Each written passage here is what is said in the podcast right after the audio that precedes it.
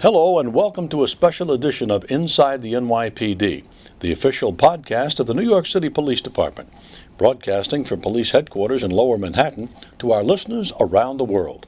I'm Jesse Peterman. In this edition, we bring you the audio portion of a story on the NYPD's counterterrorism efforts, reported by the CBS News program 60 Minutes.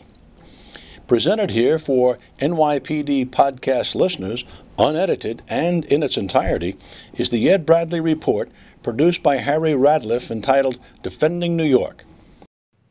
No American city has done more to defend itself against a terrorist attack than New York.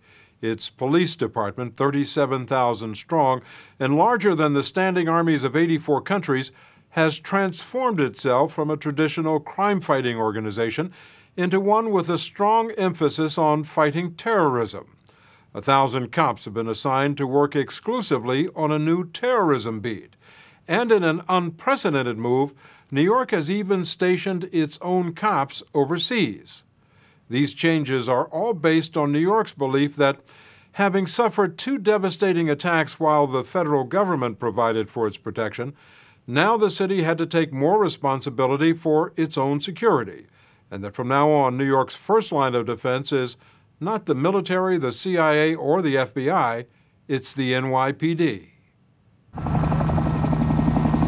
From the Statue of Liberty to the Brooklyn Bridge to Manhattan's Grand Canyons, New York is widely believed to be the number one target of international terrorists, the city they would love to attack again if they could, which is why four and a half years after 9 11, New York remains at a high state of alert.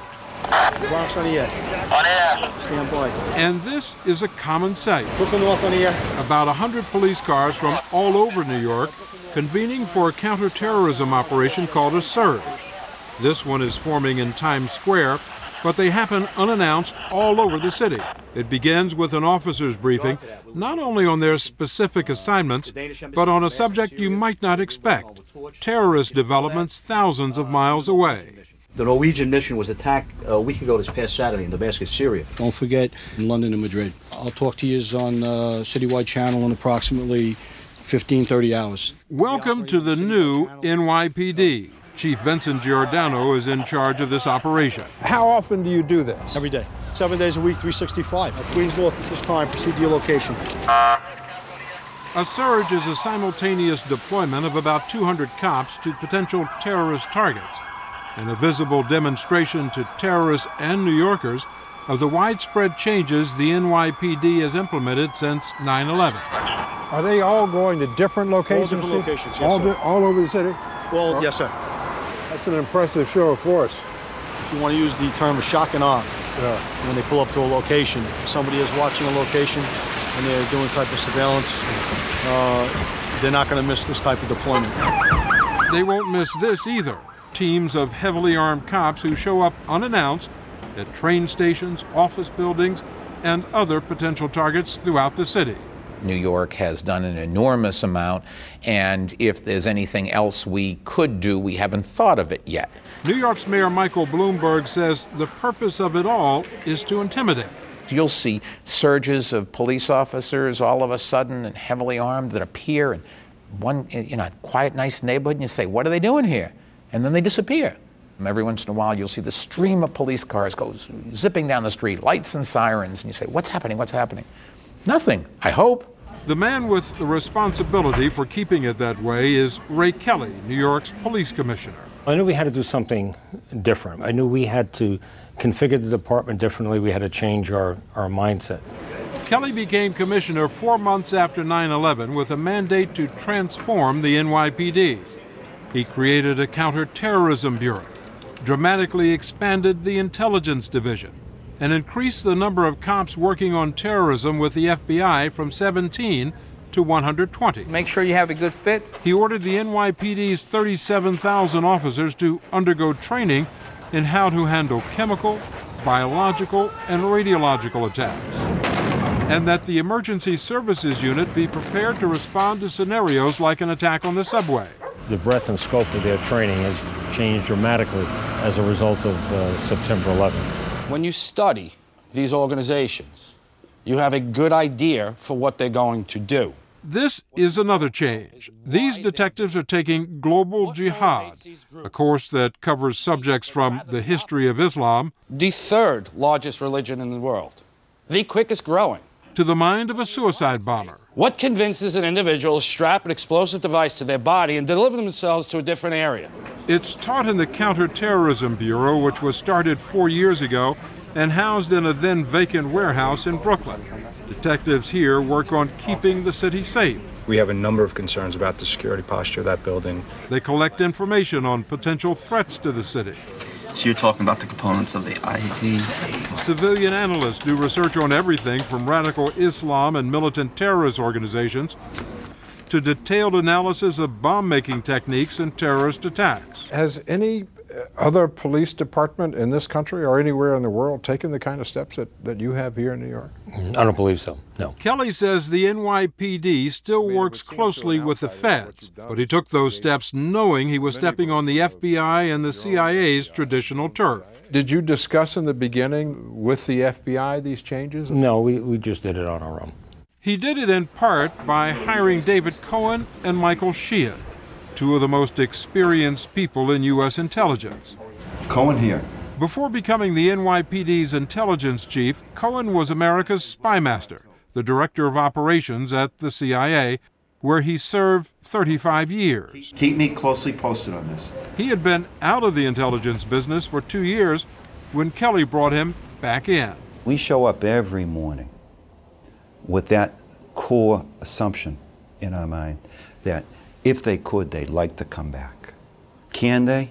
Our job is to raise the bar and make it more difficult, if not impossible. It would seem, at least to an outsider, that part of what you're trying to do is to take elements of what the CIA does and what the FBI does and, and put them within the New York Police Department. That's what we've certainly tried to do. I like to think that we've we've had some success. How, how do they react? I mean, how do the, your former colleagues at the CIA and, and the FBI feel about what, what the NYPD is doing? There was a lot of initial suspicion. Uh, what, what are these? What is this NYPD intelligence division going to be up to? If I were in their shoes, I'd be suspicious too, uh, uh, especially uh, of me. they might also be suspicious about what Sheehan's up to. He's held key posts in intelligence in the military and heads the NYPD's Counterterrorism Bureau. What we do in the Counterterrorism Bureau is try to define what the threat is and understanding the threat, and that drives everything that we do. Does the NYPD have its own informants working undercover here in New York City? Sure, we do. It's the key to counterterrorism is intelligence, and the key to intelligence are informants. So, what do we got? Every morning, the commissioner gets an intelligence briefing.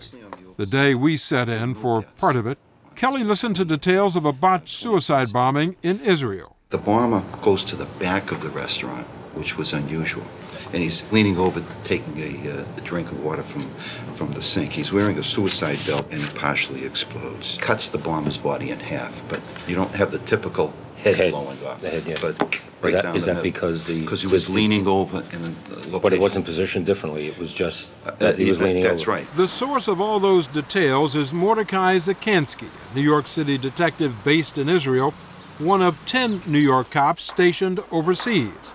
The NYPD calls them its early warning system. Yep. Why do you need cops overseas? To ask the New York question, and the New York question is Is there anything, any piece of information that's going to help us better protect uh, this city?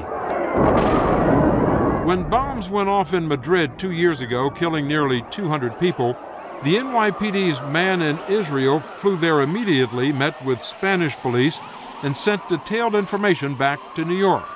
And we found out that the terrorists had parked the van a couple blocks away from the station when they were moving their bags from the van into the train station.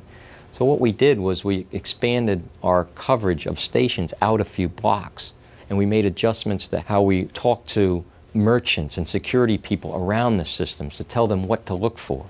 The program that tells merchants what to look for is called Operation Nexus. Teams of cops visit businesses that sell products that could be used by terrorists. We look at some of the things that we feel should raise your level of suspicion. For example, as a result of the July 7th attacks in, in London, one of the key ingredients was hydrogen peroxide. Well, Operation Nexus determined who produces the stuff, who do they deliver it to, and we put in place a program to contact each level and tell them what anomalies they should be watching for. And it trickles all the way down to the local uh, uh, hairdresser shop. So you think if you learn enough about what happens elsewhere, you can prevent it from happening here? Absolutely. But things like that, wouldn't that be information that normally, the, eventually, the FBI, the, the CIA would have shared with you? the key word is eventually. We can't wait. We simply need information as quickly as possible. I mean, there's an implied criticism here that New York needs this information and needs it in a hurry, and we can't wait for you to get it to us. Well, that's, uh, that's our position. We need the information. We're a city, the only U.S. city, of course, that's been attacked uh, twice successfully by, by terrorists. But was the creation of your intelligence bureau, your counterterrorism bureau, uh, in any way a reaction to frustration with the federal government? We can't rely solely on other agencies to protect us here. So there's nothing like self help, and, and, that's what we're doing. Today we're all here for the counterterrorism deployment. Everybody's done this before. So far, the price tag for all that self help has been nearly a billion dollars, most of it New York City's own money. It's paid for the tightest security blanket in the city's history. Staying will be held in the station at this time for police investigation. Security checks and bag searches are routine. So thank you very much. Have a good day. You too. Every day, the Harbor Unit patrols landmarks from the Statue of Liberty to the Staten Island Ferry. Every day, police divers check the base of the Brooklyn Bridge for explosives. And every day, helicopters with high tech cameras monitor the city looking for anything out of the ordinary. While there is a lot the police department is doing we can show you, there are some things we can't, like the activities of the 600 Intelligence Division cops who work behind an unmarked door in an undisclosed location. The main vehicle extremists and terrorists use to communicate, recruit, raise money, and disseminate propaganda is the Internet. The NYPD's intelligence division has a cyber unit that tries to penetrate it. There's eight of us. I myself speak two languages. The cyber unit is drawn from one of the police department's greatest resources New York City cops from Middle Eastern and South Asian backgrounds. We were allowed to discuss their work if we didn't identify them. So, what are you looking for in these chat rooms? Information that will relate to New York City the ultimate goal for us is not to allow anything else like September 11 to ever happen again. These people in the chat rooms have no idea they're talking to an NYPD cop. Sure I hope not. What's the value of the information that you find? You cannot put a price tag on intelligence. It's priceless. Just how priceless, the police say, has been shown twice. A year and a half ago, when a tip from an NYPD informant uncovered a plot to bomb the subway station outside Macy's department store. And once before in 2003, when another plot to blow up the Brooklyn Bridge by Al Qaeda operative Iyman Faris was uncovered. Do you think either of these plots would have been uncovered if you hadn't made the changes to Commissioner? Absolutely not. There's no question in my mind. They would have been moving forward. How close did New York come in those cases to another disaster? I don't know the answer to that because all we really know is that we scared them off or stopped them. For all I know, we've deterred lots of attacks, and we'll never know. Commissioner Kelly says he does know it's inevitable terrorists will try to attack New York again.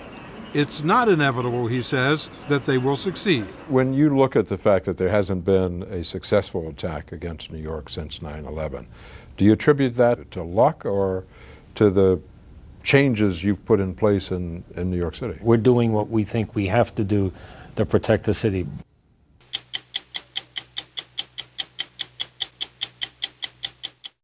That was the Ed Bradley Report, Defending New York, produced by Harry Radliffe. Thank you for listening to the New York City Police Department podcast. For Inside the NYPD, I'm Jesse Peterman.